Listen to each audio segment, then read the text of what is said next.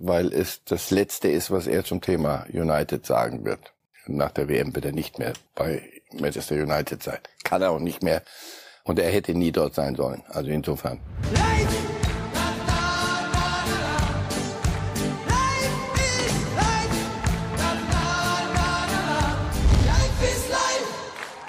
Yes, I feel betrayed and I felt that some people that don't want me here, not only this year, but last year too.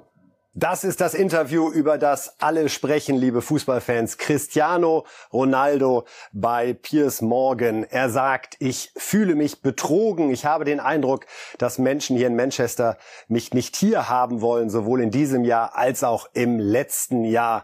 Starke Aussagen, brutale Aussagen. Unter anderem hat er sich auch sehr despektierlich, muss man sagen, über Ralf Rangnick geäußert. All das gibt's später hier in der Sendung bei Ralf ist live, die Highlights des Ronaldo-Interviews. Und wir werden das besprechen, wie meistens in dieser Sendung, mit Marcel Reif. Guten Tag, Herr Reif. Sehr schön, guten Tag.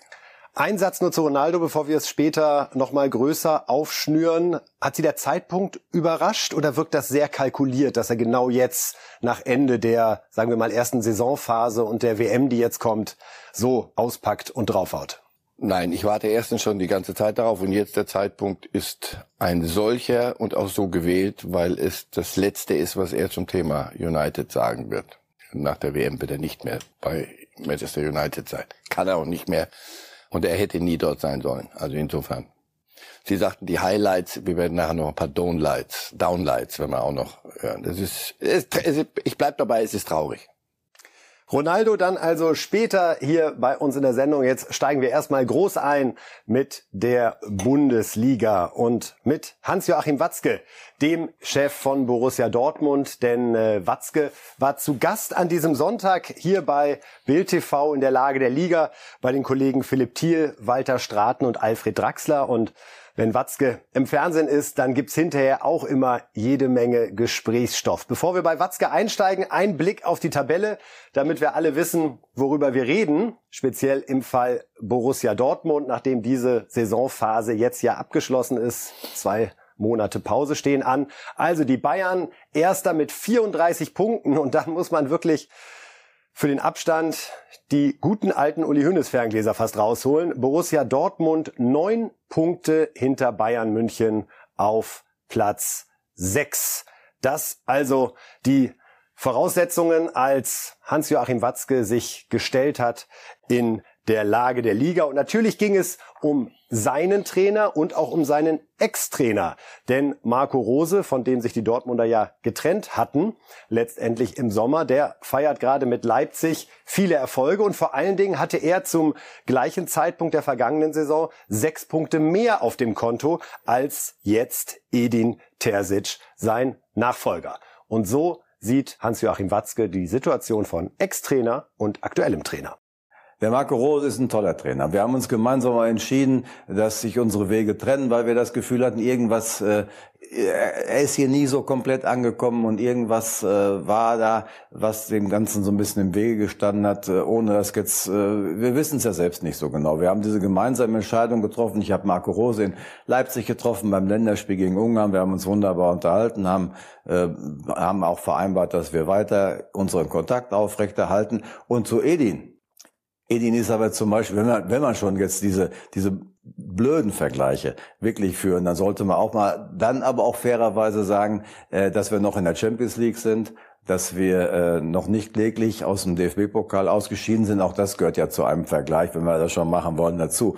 Edin ist ein, ähm, ein Trainer, der sich ständig weiterentwickelt, der extrem fokussiert ist, der diesen Club nicht nur liebt, sondern der ihn kennt, der genau weiß, äh, was wir jetzt machen müssen. Aber er hat natürlich auch eine Mannschaft, die äh, die noch zu großen Schwankungen ausgesetzt ist und da müssen wir dran arbeiten. Aber äh, ihr braucht mir jetzt äh, Edin nicht schlecht reden. Edin Terzic macht einen tollen Job und er wird noch sehr lange einen tollen Job bei Borussia Dortmund machen, weil von dem sind wir definitiv hundertprozentig überzeugt. Also, soweit Watzke zum ersten herein. Fangen wir mit Marco Rose an er bleibt da so im Ungewissen. Da war irgendwas, was nicht richtig funktioniert hat. Haben Sie da was erkannt im vergangenen Jahr, wo Sie gefühlt haben, was wahrgenommen haben, das klemmt zwischen Rose und Dortmund? Nee, nee, das ist auch so, was, was gemacht das ja öfter, so, so ein Raunen, so, und du musst dir dann deine eigenen Bilder malen, so, dann sag, was ist, und sag mal, ob, ob, ob es da irgendwelche Nuancen gab, ganz einfach, du bist rausgeflogen aus der Champions League, weil diese Mannschaft das, was sie kann, in einer Gruppe, wo sie es hätte einfach nur zeigen sollen, nicht getan hat. Dafür ist ein Trainer unter anderem zuständig. Die Mannschaft fliegt aus dem DFB-Pokal raus, erzählt das ja zu Recht richtigerweise auf ist da rausgeflogen, weil sie das, was sie kann, nicht auf den Platz gebracht hat. Trainer soll das aus der Mannschaft rausholen, was sie kann. Wenn es noch mehr ist, äh, siehe Freiburg und anderswo, herzlichen Glückwunsch. Wenn es das ist, was verlangt werden kann und nicht kommt, dann sagt man, pass auf, du schaffst das nicht. Offenbar. Warum auch immer. Ich kann es Ihnen nicht sagen, ob das im Zwischenmenschlichen wird, weiß, weiß ich nicht. Das müssen die wissen. Bei denen ist sehr oft Zwischenmenschliches. Das war bei Tuchel schon so, bei Klopp war alles immer wunderbar. Wenn Sie irgendwas haben wollen, jetzt so als kleines Sätzchen in Dortmund, es soll immer noch der heilige äh, Jürgen Klopp sein. Wer, wo, wer ist der nächste Klopp? Und den nächsten Klopp gibt es nicht, sondern der ist ganz woanders und jetzt muss jeder für sich alleine sein Ding da machen. Und die Mannschaft, die stellen sie auch zusammen. Sie stellen den Trainern mit dem Trainer natürlich in der Regel, aber wenn ein neuer kommt, nee, muss er damit leben, stellen sie in Mannschaften hin, die es irgendwie nicht hinkriegen. Woran das liegt, langsam äh, verzweifle ich da auch. Äh. Reden wir über den aktuellen Trainer. Da sagt er, der macht einen super Job und wird noch sehr lange die Tabelle, einen super Job ja, machen. Ja, großartig. Edin Terzic ist ein wunderbarer Mensch, der redet toll und, und macht, ist auch mit großem Engagement dabei. Der, der, können Sie mir die Tabelle noch mal kurz zeigen? Oder? Die neun Punkte hinter Bayern. Neun Punkte hinter Bayern. So. Was? Liegt das nur an Terzic? Nein, es liegt auch an der Mannschaft. Aber gelingt es Terzic? Eine, sehen wir sie nochmal. Ja, bitte. Es sind nach wie vor neun Punkte Rückstand. So, also er macht einen super Job. Das kann ja sein. Nur ich, das kann ich nicht beurteilen, weil ich nicht und Sie auch nicht. Wir stehen nicht jeden Morgen am Trainingsplatz. Wir sind nicht bei den Mannschaftsbesprechungen dabei. Wir sind nicht bei den Einzelgesprächen dabei. Wir sind nur von außen äh, interessierte Beobachter. Und da sehen wir, dass diese Mannschaft, wenn sie gut spielt, dass ich kann den Spruch schon selber nicht mehr hören, wenn die Mannschaft gut spielt, spielt sie sehr gut. Wenn sie nicht sehr gut spielt, verliert sie und kriegt vier Stück in, in, in Gladbach. Nicht mehr, aber auch nicht weniger. Auf diese beiden letzten Spiele hat Watzke auch Bezug genommen, denn wir haben ja schon dieses Gefühl gehabt, dass die letzte englische Woche noch in der Tabelle einiges verschieben kann und das war bei Borussia Dortmund ganz extrem der Fall. Niederlagen in Wolfsburg und in Gladbach, null Punkte aus den letzten beiden Spielen und so erwartet der Boss, wie es weitergehen soll. Was wir am, Freitagabend abgeliefert haben, das war einfach äh, unter aller Kanone und äh, wie wir verteidigt haben, das habe ich auch selten erlebt. Wobei verteidigen heißt ja nicht nur, äh, dass die die die äh, Viererkette damit äh, gemeint ist, sondern verteidigen tut schon normalerweise auch die ganze Mannschaft. Am, am Freitag war das nur sehr in Fragmenten zu erkennen und äh, da habe ich mich tierisch drüber aufgeregt. Ja. Bis letzten Sonntag waren wir nämlich gut im Rennen. Wir hatten ähm, 25 Punkte aus 13 Spielen, das ist okay. Wir sind in der Champions League weiter, Pokal weiter. Nur diese Woche war einfach, äh, die war einfach schlecht, die war sehr schlecht sogar, das muss man einfach eingestehen. Insofern ist es aber trotzdem eine Momentaufnahme. Äh, ich erwarte eigentlich jetzt, dass ähm, unser Sportdirektor und Trainer sich jetzt mal in der kommenden Woche zusammensetzen, überlegen, was ist halt diese Woche schiefgelaufen, was ist, was ist idealerweise ohnehin noch zu verbessern. Und dann werde ich auch mit beiden, ich gehe auch ein paar Tage mit nach, nach Asien äh, mit dem BVB und dann äh, werden wir zu dritt auch mal die Sachen nochmal analysieren und dann werden die beiden mir sicherlich auch sagen, was sie so in dieser Woche besprochen haben. Klare Ansage von Watzke. Herr Reif, was ist jetzt eigentlich das richtige Saisonziel für Borussia Dortmund. Also die Meisterschaft kann es nicht mehr sein. Der Champions League Sieg dafür muss man realistisch genug sein, ist nicht wahrscheinlich, so sehr man sich darüber freut, dass man noch dabei ist und gegen Chelsea sicherlich auch gute Chancen hat. Ist das dann jetzt Fokus DFB-Pokal und Qualifikation Champions League oder wie geht Borussia Dortmund ins Jahr 2023? Nichts anderes kannst du ja wollen.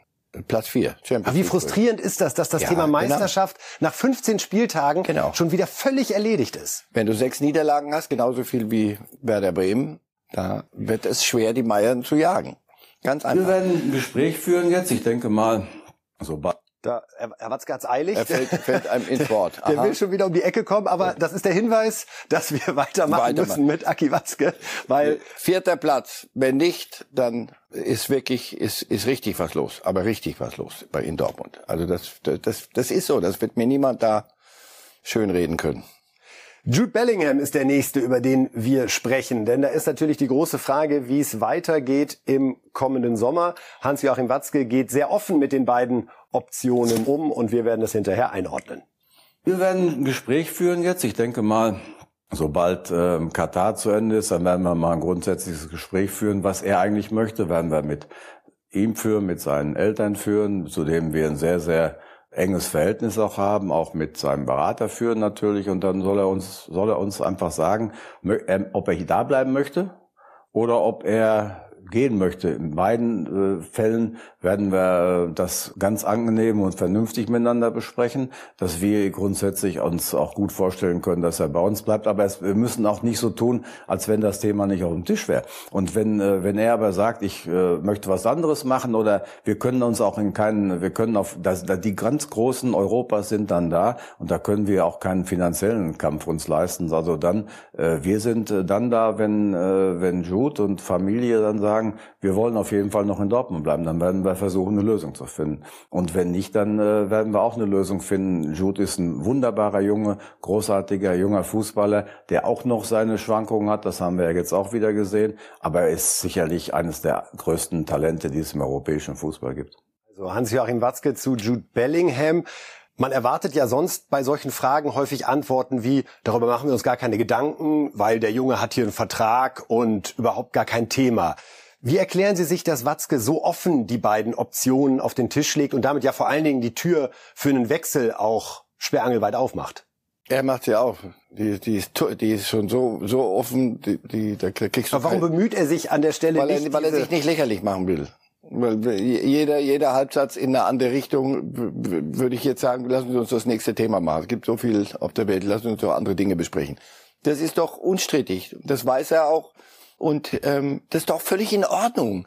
Ich habe es halt gern, wenn, wenn Interviews, wenn Sie schon Interview mit jemandem führen, dass, dass man miteinander redet und nicht über Bande. Also das ist ja oft dann so, man, man fragt etwas und dann kommt eine Antwort, die ist aber an den Berater gerichtet, die ist an Real Madrid gerichtet, damit die auch gleich wissen, pass auf, unter 180, 100, 100 Trillionen äh, brauchen wir gar nicht reden, sondern hier, hier wurde ja was gefragt zu einem Thema, von dem jeder weiß, wie es aussieht und dann hat er geantwortet wie ein erwachsener Mensch und du fühlst dich nicht veräppelt. Denn sonst, wir reden hier manchmal über Interviews, wo ich sage, warum reden wir darüber? Das ist doch, Sie wissen doch, dass das Unsinn ist, was der gerade verzapft. Das war genau an der Sache entlang. Da muss der keine Tür aufmachen. Hat Borussia Dortmund irgendeine Chance, Jude Bellingham ja. über den Sommer 23 zu halten? Ja. Wenn, Mit wenn Bellingham, wenn, wenn, wenn die Leute um Bellingham herum einen jungen Mann so gut im Griff haben, in Anführungszeichen, dass sie sagen, pass auf, lass uns noch, lass uns noch eine Saison machen. Dann lass mal gucken, wie anders, wo sich die Dinge entwickeln.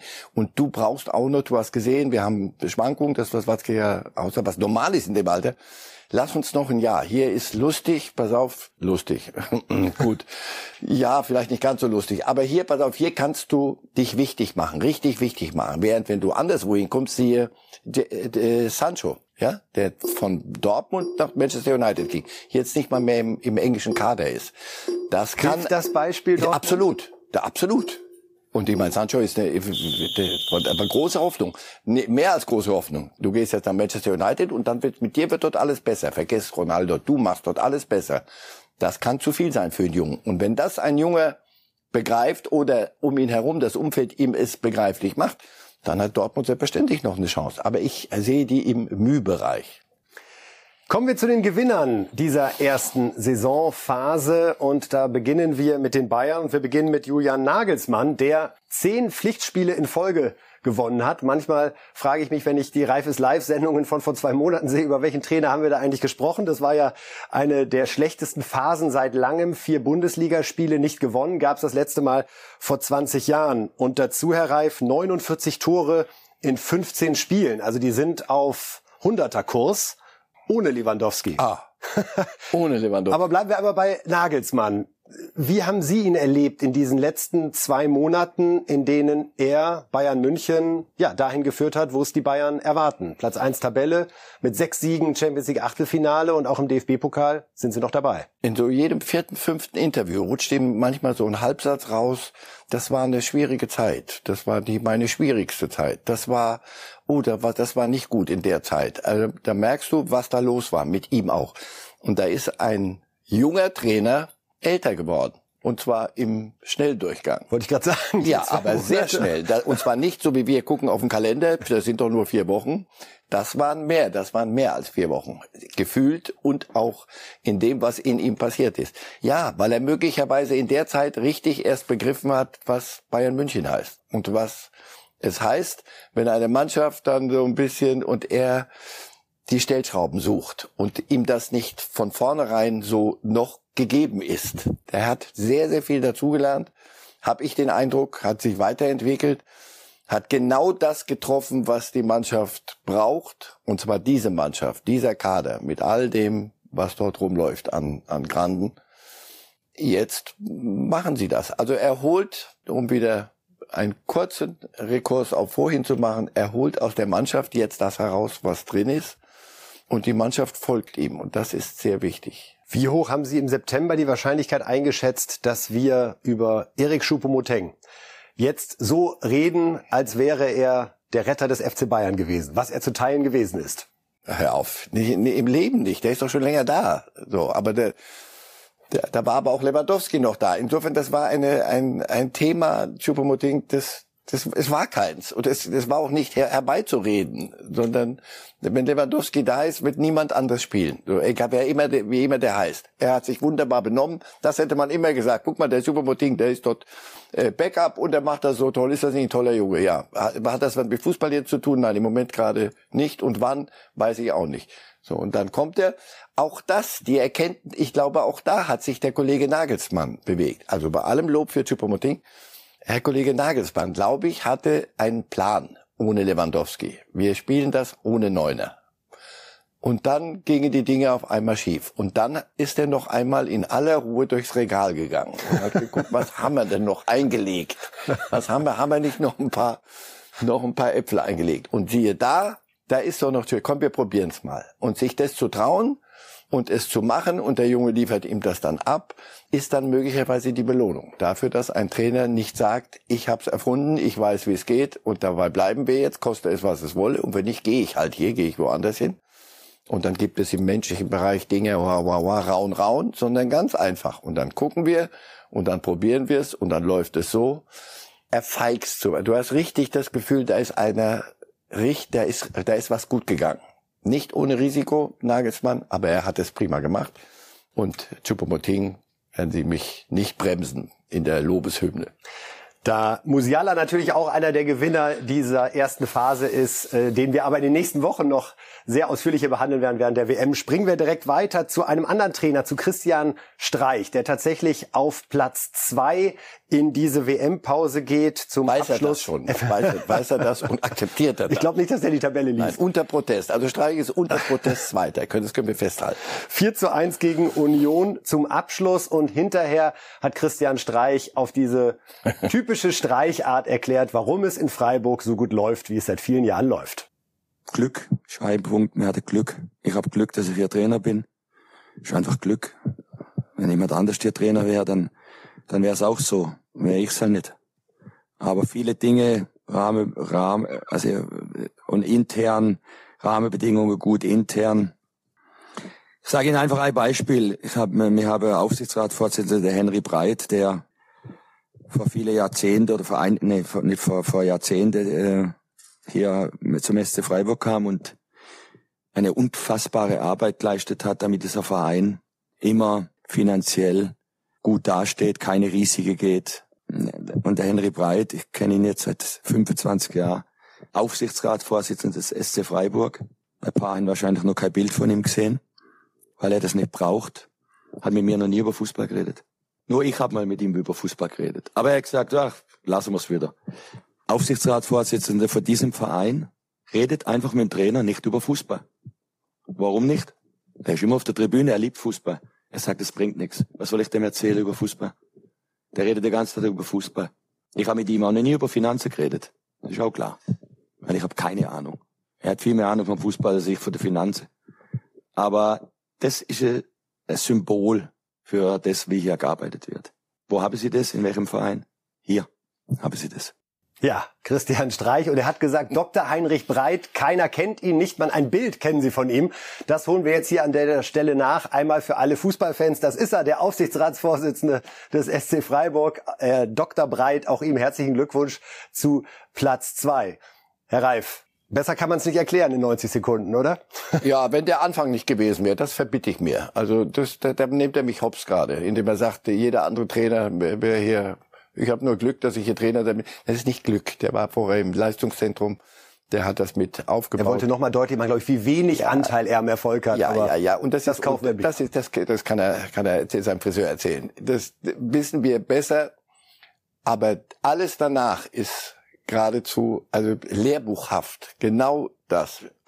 Und es gibt solche Clubs, von denen Sie mir nicht sagen können, wer, wer ist denn da noch am Reden? Und dann gibt's die anderen, da denkst du, sag mal, wer hat dort eigentlich, wie viele Reden äußern sich dann noch zur Dreierkette und Viererkette und zu den Zwischenräumen und was macht der Trainer dann noch? Wie viel Platz hat der noch dann? Also, ich habe so ein Axiom mir selber mal gebastelt und da, davon gehe ich nicht ab. Ich kann Ihnen nicht garantieren, wenn es so ist wie in Freiburg, dass Sie deutscher Meister werden. Wenn es aber anders ist als in Freiburg, dass alle reden, kann ich Ihnen garantieren, dass du niemals deutscher Meister wirst. Das ist, glaube ich, und da, da bin ich bisher noch nicht widerlegt worden ja, wenn es funktionieren soll und alles müssen alle Rädchen ineinander greifen. Aber wenn sich die Jungs überbieten wollen in öffentlichen Auftritten und der Quatsch und der Quatsch, kriegen sie eine Gemengelage, die ist schwierig. Das kannst du bei Bayern oder anderswo, wenn da viele reden und früher gab Zeiten, haben einige, der eine so, der andere so sogar. Aber da war die Qualität dessen, was da rumlief auf dem Platz, so groß, dass die das alleine dann gemacht haben. Und da hattest du das Gefühl, da draußen geht's irgendwie um was weiß ich was. Kicken machen die dann, die, dann machen dieses Geschäft. Aber anderswo, wo wirklich alles funktionieren muss, damit ein SC Freiburg, und pass auf, lass uns doch bei der, lass uns doch vernünftig bleiben, damit ein SC Freiburg nach 15 Spielen da steht, wo er, das, wo er steht, muss alles passen. Und ein ganz großer Brocken, der passen muss, ist, dass du nicht weißt, wie der Aufsichtsratsvorsitzende heißt. Wir werden ihn wahrscheinlich häufiger erwähnen, jetzt nachdem Christian Streich uns so darauf hingewiesen hat, Dr. Heinrich Breit.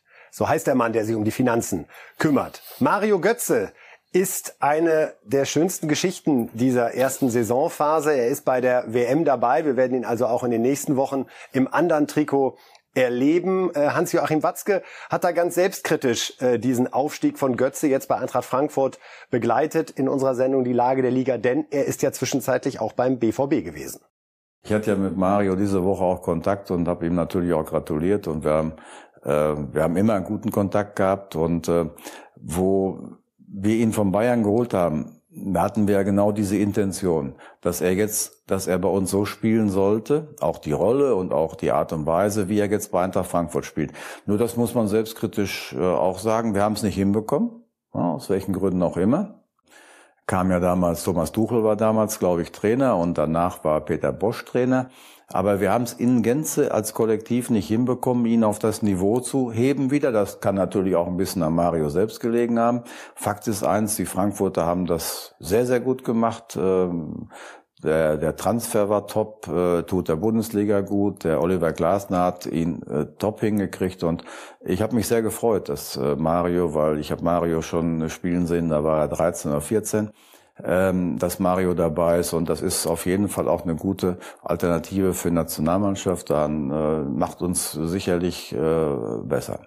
Ist Mario Götze jetzt in der besten Phase seit dieser Zeit, wo sein Stern aufging, also 2011, 2012, 2013, natürlich dann dieses Finaltor 2014? Ja klar. Und äh, das ist ja, ja klar, das ist sehr viel sehr viel schwieriger als in der Zeit, wo du als junger Komet da durch die Gegend turnst und kickst wie ein, wie ein kleiner Junge und niemand von dir auch mehr verlangt, als dass du kickst wie ein kleiner Junge und deinen Spaß hast.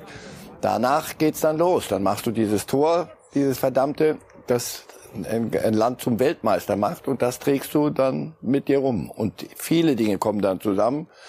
Und dann war der kleine Kerl, und das sage ich mit, mit größtem Respekt, war damit irgendwann mal überfordert mit der Last. Und heute hat er sich selber zusammengebastelt wieder, hat genau die richtigen Schritte gemacht.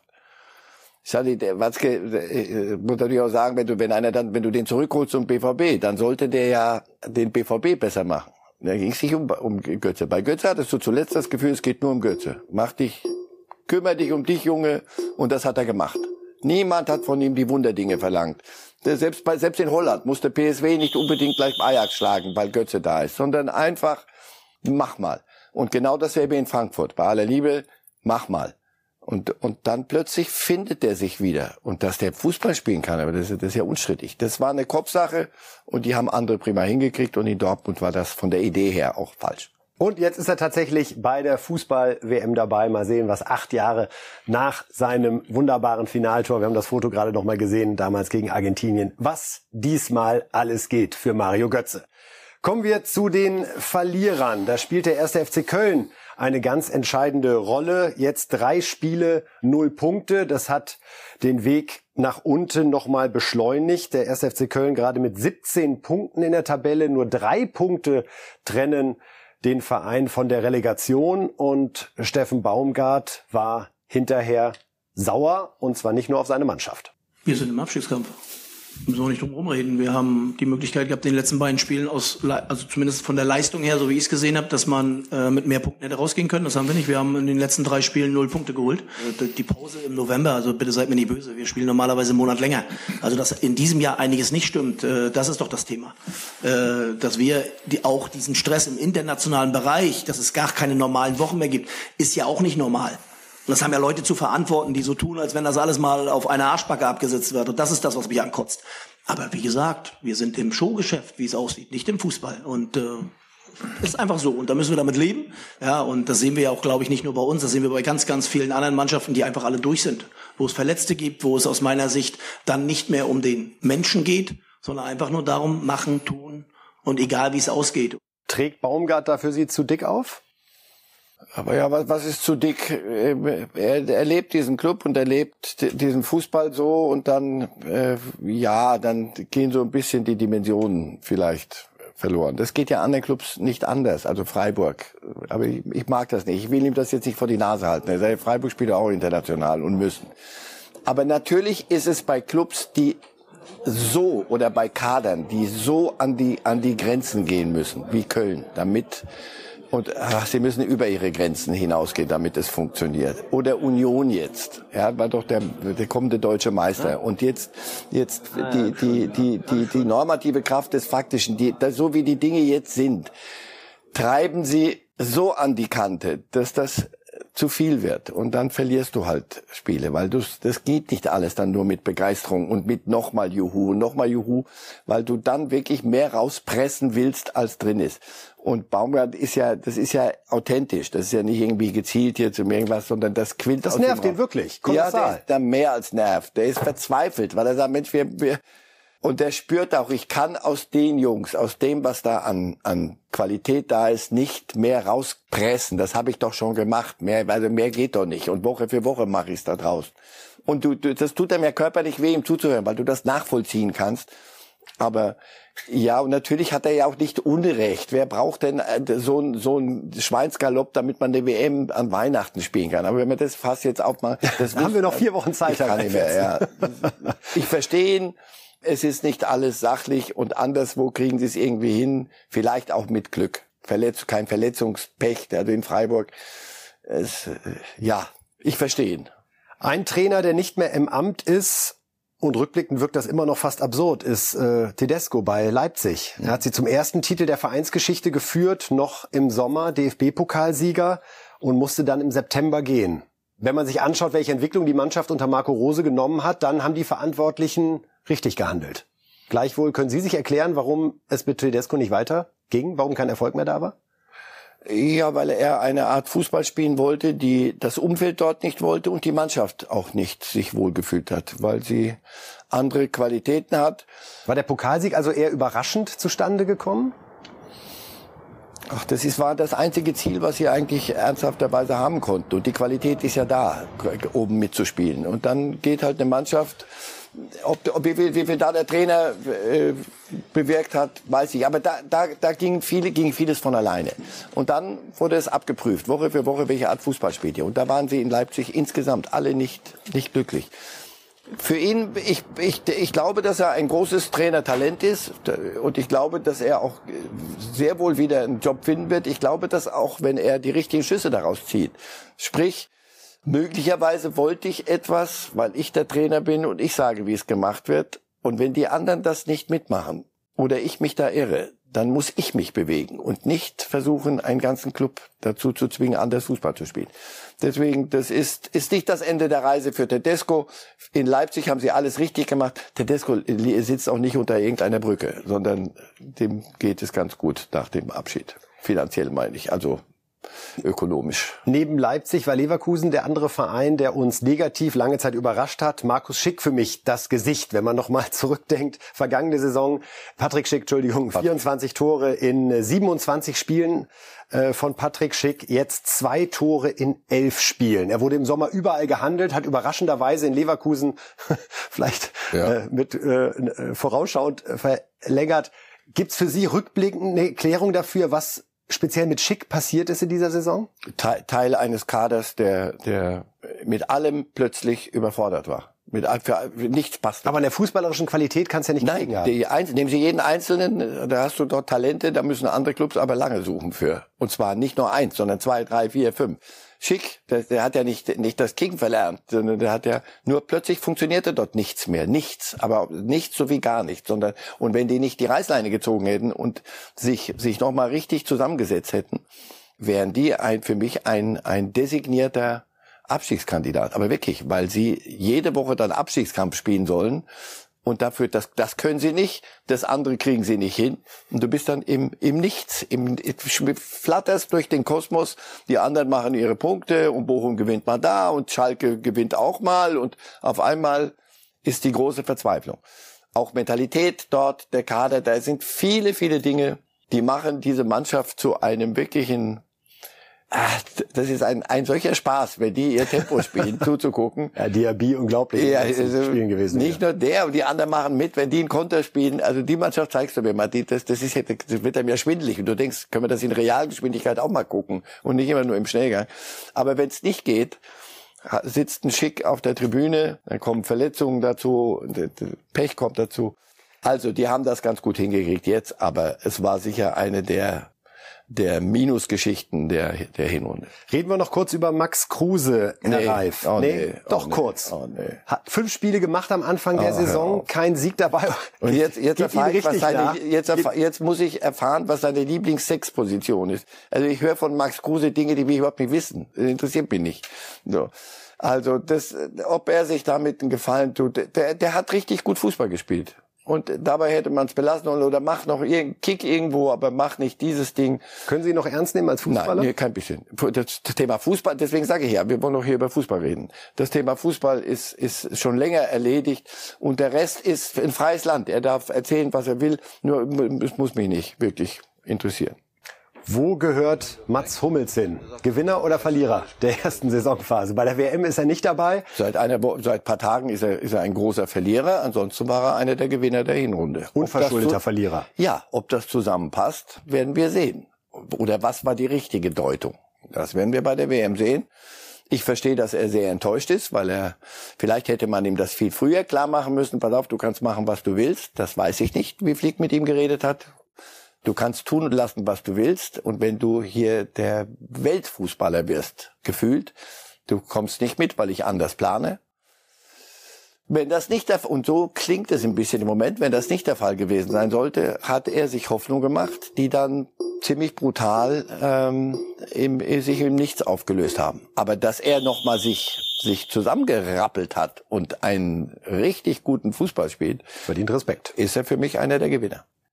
Jetzt sprechen wir über das Interview, das äh, über die Nacht hereingebrochen ist über die Fußballwelt. Cristiano Ronaldo hat sich äh, mal wieder zusammengesetzt mit seinem Lieblingsjournalisten Piers Morgan, muss man sagen. Die beiden verbindet ein freundschaftliches Verhältnis. Es gibt verschiedene bemerkenswerte Interviews bei YouTube, die man sich anschauen kann, wo er auch sehr persönlich wird. Jetzt hat er sich auch Piers Morgan als Gesprächspartner ausgesucht, um abzurechnen mit Manchester United zu diesem Zeitpunkt. Er war nicht im Kader am Wochenende beim 2 zu 1 Sieg von Man United in Fulham und hat richtig ausgeteilt. Die Sun hat dieses Interview jetzt veröffentlicht und wir wollen uns mal einzelne Aussagen genauer anschauen. Denn es geht um Ralf Rangnick zunächst. Und da äußert sich Ronaldo wie folgt. Wenn du nicht mal Trainer bist, wie sollst du der Chef von Manchester United sein?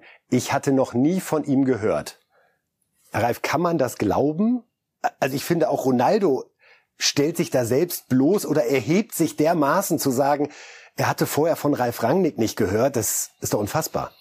Gut, bei allem Respekt vor Max Kruse, das ist für mich ein ähnlicher Vorgang jetzt. Ähm, aber Max Kruse ist Max Kruse, bei allem Respekt, und, und Ronaldo ist dann schon eine Nummer größer. Das heißt, das macht noch mehr.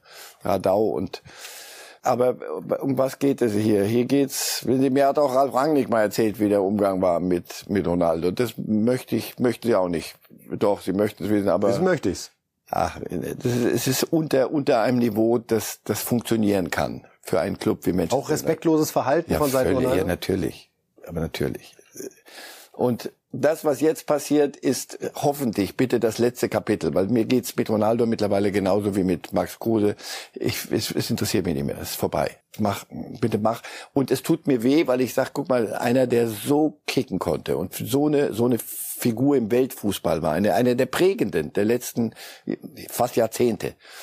Und das endet dann in so einem in, in, auf, auf dieser Art weil es ja auch alternativlos ist. Er sollte Manchester United alleine zu irgendwelchen Höhen führen. Aber glaubt Ronaldo wirklich, er tut sich einen Gefallen Nein, mit so einem glaub, Interview? Glaubt er, dass die Fans das bejubeln Nein. und sagen, endlich sagt's mal einer? Nein, ich glaube, er ist, das ist Verzweiflung auch. Er, er, er, er kennt nicht die Dimensionen, die für ihn gelten oder das Koordinaten. Er ist kein Koordinatensystem mehr. Er ist immer noch Weltfußballer gefühlt und er will nicht anerkennen, dass Dinge sich verändern biologisch mit einem halben Jährchen später und halben Jährchen früher sind, sind Unterschiede und das sind mehr als ein halbes Jährchen und von daher er, du, du, also aus jedem Halbsatz spürst du, Wir gucken uns noch warum mal ist ein, es zwei denn nicht so, Halbsätze wie es mal war? Wir, denn es geht auch um Ten Hag, den aktuellen Trainer von Manchester United, Cristiano Ronaldo. Ich habe keinen Respekt vor ihm. Also sagt ein Spieler über seinen aktuellen Trainer, weil er mir gegenüber keinen Respekt zeigt. Wenn du keinen Respekt vor mir hast, werde ich niemals Respekt vor dir haben. Damit unterschreibt er doch faktisch auch das Trennungsschreiben. Also das aber- ist ja er aber- oder ich. Und bei Manchester United Das, wird das keiner hängt doch sagen, schon längst in der Vitrine, das Trennungsschreiben. Das, ehrlich gesagt hing das warum strapaziert er Respekt so sehr? Empfindet Ja, er das? doch, einmal, ich, ja, das ist nicht. Empfindet er möglicherweise Er macht hier so? keine Politik, sondern er, er, in einem letzten Schrei verabschiedet er sich von einer, von einem Projekt, das von A bis Z, von 0,000 zum Scheitern verurteilt war. Das konnte nicht mehr so funktionieren. als man ihn zurückgeholt hat, als man ihn zu 2021. United zurückgeholt hat. Und jetzt wird alles besser bei United, das zu einem läppischen Mittelfeld Club geworden war. Manchester United mit all den Möglichkeiten. Und dann haben Menschen entschieden, die gesagt haben, aber marketingmäßig und wah, wah, wah, das ist eine große Nummer. Jeder Trainer, der da, da war oder kam, äh, aber das können wir so nicht machen. Doch, das machst du mal bitte. Du setzt nicht den auf die Bank. Tenag hat ihn ja sogar als Kapitän zuletzt spielen lassen. Dieses allerdings war eine Verkaufsausstellung und das hat er auch gespürt.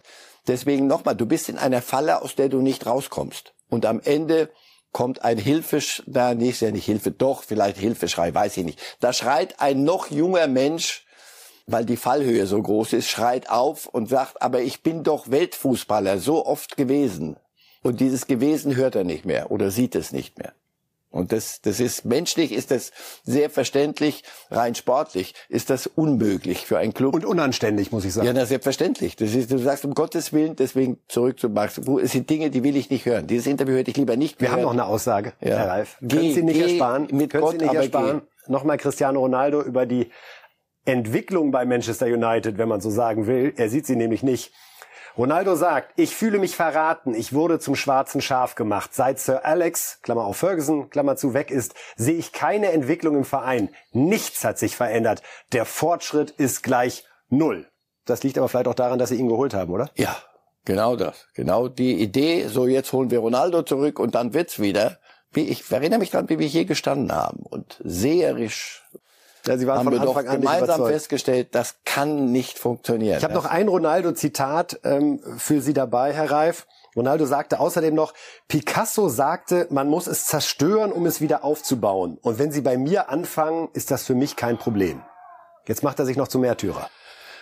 Nochmal, da schreit ein junger Mensch alles raus, was sich in ihm aufgestaut hat, weil er irgendwann nur im Moment noch nicht begreifen wird, das konnte nicht klappen. Das konnte nicht. Und natürlich macht man ihn zum Scham, weil natürlich, er macht sich ja selber nicht klein. Er ist ja nicht hingekommen, hat gesagt, pass auf, ich helfe euch, wo ich kann, sondern Achtung, jetzt kommt Ronaldo. Und dann kam Ronaldo und es ging nicht. Und dann hat er nicht gesagt, kann das daran liegen, dass ich nur noch eine andere Art Fußball spielen kann. Und wenn ich schon hier bin, mache ich Herbergsvater und kümmere mich um die Jungen oder sonst was. Nein, es führt am Ende genau in diese Sackgasse. Mir tut es körperlich fast weh, weil ich ihn als Fußballspieler so viele Jahre begleitet habe. Macht er das möglicherweise auch jetzt, um in die WM zu gehen, in diesem Schaufenstermodus? Denn die ganze Welt weiß jetzt ja, es wird im Januar nicht weitergehen. Oder im, ich glaube, wir spielen ja sogar kurz nach Weihnachten schon wieder. Es wird nicht weitergehen mit Ronaldo und Man United. Und setzt er sich möglicherweise selber sogar bewusst so unter Druck, weil er vielleicht dann glaubt, mit Portugal bessere Leistungen zeigen zu können? Er schließt mit etwas ab. Das ist ja ein wichtiger Schritt. Äh, Trauerarbeit, ja. Einfach sich verabschieden. Er lässt los. Er lässt jetzt Manchester United los. Heftige Trauerrede in dem Fall. Ja, und er wird nicht mehr, da, da gibt es auch keinen Halbsatz mehr zurück. Das will er auch nicht mehr. Er will, glaube ich, auch vor sich, sich selber auch in die Situation bringen. Pass auf, egal was da jetzt noch kommen könnte. Manchester United ist es nicht mehr und Schluss. Und das ist gut, das ist für alle gut, aber das müsste dann auch bitte das letzte Interview sein, über das wir hier von ihm reden. Dann lass uns gucken, wo er danach hingeht und ich wünsche ihm von Herzen alles Gute. Aber jetzt noch ein paar Tore aus Frankreich und zwar nicht von der Nationalelf, sondern von Paris Saint-Germain. Ach. Ach, ja. gefällt mir sehr. So, das 1 zu 0 gegen Auxerre ja. macht Mbappé. Es gab allerdings Wirbel aufgrund eines Handspiels da von Neymar, das aber nicht geahndet wurde, weil aus kurzer Distanz für mich legitim, das nicht zu ahnden. Und anschließend dann das Tor, dann 2 zu 0 Soler. Diesmal durften mehr so die anderen ran. Also Paris ganz locker auf dem Weg zu einem klaren Sieg, denn das 2 zu 0 war nicht alles. Es ging dann direkt weiter mit nochmal drei Toren. Hakimi ist es, der hier den Turbo zündet. Tschüss Jungs. 3 zu 0, der Ex-Dortmunder. Schönes Wetter in Paris. 4-0, auch einer, den wir kennen. Ex-Bayern-Spieler. Erster Versuch hier von Renato Sanchez, noch gescheitert. Aber muss ich sagen, dann hat er echt Selbstbewusstsein, dass er da wieder nicht abspielt, sondern es nochmal macht. Und in Pfosten rein, Renato Sanchez. Der könnte jetzt noch bei Bayern spielen. Ja. Und Ekitike macht das 5 zu 0 für Paris. Entspannter Ausklang also für Paris. Und wir schauen auf die Tabelle, mit der auch Frankreich dann jetzt erstmal in die WM-Pause geht. Ach nee, Herr Reif. Nee. Auf Platz 1 dieser Club aus der Hauptstadt.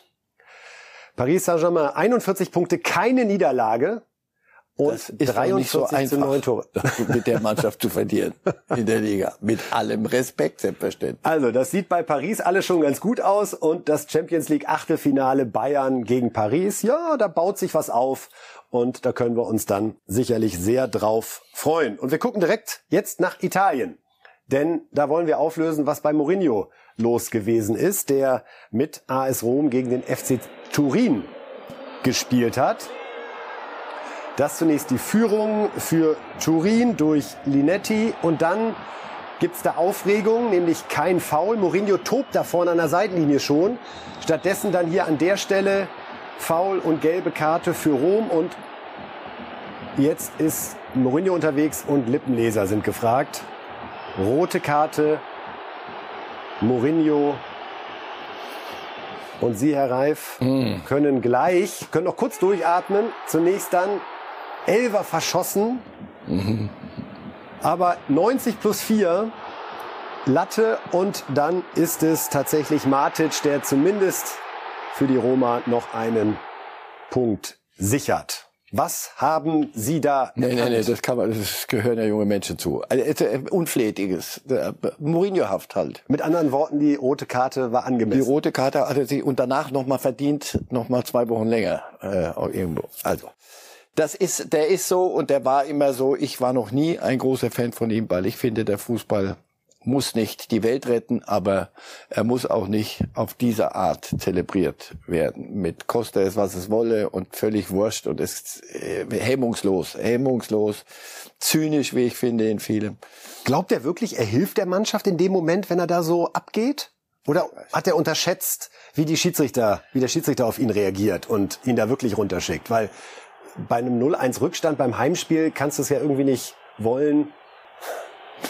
Hm. Ähm, es geht um käufliche Liebe, wenn Sie es genau wissen wollen. Also hatte ich den Eindruck, was er da von sich gibt. Lippenleser ist. Also pass auf. Er war mal ein großer Trainer. Er hat einen Club wie Porto zum Champions League Sieger gemacht. Und dann war er in Chelsea, er war der Special One und er hatte Zeug von sich gegeben, wo du dachtest, das hatte seinen Charme. Also war großkotzig, aber ganz lustig. und danach irgendwann mal blieben die Erfolge aus und danach aber das großkotzige Blut hat er sich nicht geändert und mittlerweile hat es was Ronaldo-haftes. Du, das ist, du bist nicht mehr einer für ich die großen schon. Kruse, Ronaldo und Mourinho könnten Sie sagen, da könnt, ich könnte I can do without würde Sem. Sem. Ich, äh, wirklich, ich brauche sie alle nicht mehr dazu. So, das, das Ah, furchtbar. Und jetzt ist er bei der Roma, dort sind die, die Ansprüche notorisch größer, als die Wirklichkeit es ähm, möglich macht. Und die soll er jetzt in die Champions League führen, nicht mal als italienischer Meister, da haben sie keine Chance, aber wenigstens Champions League führen. Und auch das wird schwer. Wenn du gegen den AC Turin zu Hause einen Punkt nur holst, wird schwer. Und zuletzt haben sie wieder Spiele verloren auch. Also, die, es, hier geht ein Denkmal, wenn es denn jemals war, so langsam so bröckelhaft, fällt immer noch ein Stückchen ab und zum Schluss steht da, weiß ich nicht, was da steht, steht er nackt da und ist kein schönes Bild. Wir gucken noch mal zum Tabellenführer Italiens, der SSC Neapel. Das ist die Mannschaft, die Freude macht. Aktuell auch jetzt gegen Udine gab es zunächst das 1 zu 0. Osiman, den sehen wir jetzt hier. Das ist der, der war mal bei Wolfsburg. Wahnsinn. Und die haben den da nicht so richtig hingekriegt. Und Wahnsinn. Also hier die 1 zu 0 Führung. Dann ist es Zielinski, der das 2 zu 0 für Neapel erzielt. Die sind auch gerade in der Phase. Ja.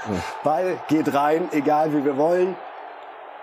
Also 2 zu 0 Führung für den italienischen Tabellenführer und Gegner von Eintracht Frankfurt. Dann die zweite Halbzeit ging weiter mit dem 3 zu 0. Elmas ist es, der vollstreckt. Da fühlte man sich dann als der sichere Sieger und hat dem Gegner erlaubt, ein bisschen mitzuspielen. Nestorowski ist es zunächst, der auf 1 zu 3 verkürzt und am Ende dann Samacic, der für den Endstand sorgt. Aber es reicht nicht, um Neapel ernsthaft zu gefährden. 3 zu 2 Sieg für den unangefochtenen Tabellenführer Italiens, wie wir gleich sehen werden, wenn wir uns die Tabelle nochmal gönnen, mit der die Serie A in die WM-Pause geht. Es sind acht Punkte Vorsprung für den SSC Neapel, auch der noch ohne Niederlage, genau wie Paris in der Liga. Und 13 Siege, also 13 Spiele gewonnen. Und auch so wenig Gegentore, Wahnsinn. Ja. Das ist sehr, sehr beeindruckend. Wir hangeln uns direkt mal weiter zur nächsten Tabelle, um auch da einen Deckel drauf zu machen. Spanien hatte diesmal den Pokalwettbewerb am Wochenende. Barcelona und Real waren nicht dabei, aber zur Erinnerung nochmal, so überwintert Spanien. Also Barcelona tatsächlich mit zwei Punkten vor Real Madrid, beide mit einer Niederlage. Das wird noch munter, oder? Das wird äh, die die Meisterschaft wird zwischen den beiden entschieden. Achtung Geheimnis und das wird wird spannend. Immer. Das ist die mit die spannendste Liga. Also Barcelona und Real Madrid werden das unter sich ausmachen und dann haben wir noch die Premier League zum Abschluss. Liverpool hat es ja noch mal geschafft mit einem 3 zu 1 Sieg gegen Southampton. Auch Arsenal wieder gewonnen bei Wolverhampton. Und die Sensation war diesmal, Herr Ralf, Manchester City verliert gegen Brentford. Und mit der Tabelle kann ein Pep Guardiola, glaube ich, schlecht schlafen in den nächsten sechs, sieben Wochen, oder? Fünf Punkte hinter Arsenal? Ja, ganz schlecht kann er damit schlafen. Und dann kommt noch äh, die Champions League jetzt. Also Pep Guardiola wird abgeprüft werden mit Manchester City und Arsenal ist so wie, wie Neapel. Das sind so die zwei Geschichten im europäischen Fußball im Moment. Und Liverpool und Klopp jetzt mit 22 Punkten und 14 Spielen zumindest wieder so, dass Platz 4 ein bisschen ein bisschen zumindest Und zu darum- erahnen ist. Darum wird es gehen. Darum wird's gehen und die Pokalwettbewerbe. Meister werden sie nicht. Meister werden Arsenal, Neapel, Real Madrid, Paris und Bayern München? Sie können noch kurz widersprechen, bevor what wir else fertig is sind. new? Was, was, ja, also Neapel ist spannend, Arsenal ist spannend, neu. Der Rest ist äh, Business as usual. Barcelona oder Real, wer ist eher, wer ich ist glaube Real, Favorit? Real am Stück. Ja? ja, ich glaube, da ist noch mehr. Hey, wird, wird viel abhängen davon, wie sie, wie, wie Real mit der Champions League dann um. Denn da kann ja schon Schluss sein gegen Liverpool sehr, sehr früh und dann wäre der Fokus, ich mache es davon abhängig. Wenn sie weiterkommen, wird Barcelona Meister. Aber ich soll mich jetzt nicht. schon festlegen. Ja, natürlich. Na gut, dann, ah, Sie sind der Experte. Ja, ja, na, ich kann mir genau. alles erlauben hier. Sie können sich das erlauben. Gut. Herr Reif, das war's äh, heute. Die letzte Sendung, die den klaren Schwerpunkt äh, Liga-Fußball in Europa hatte.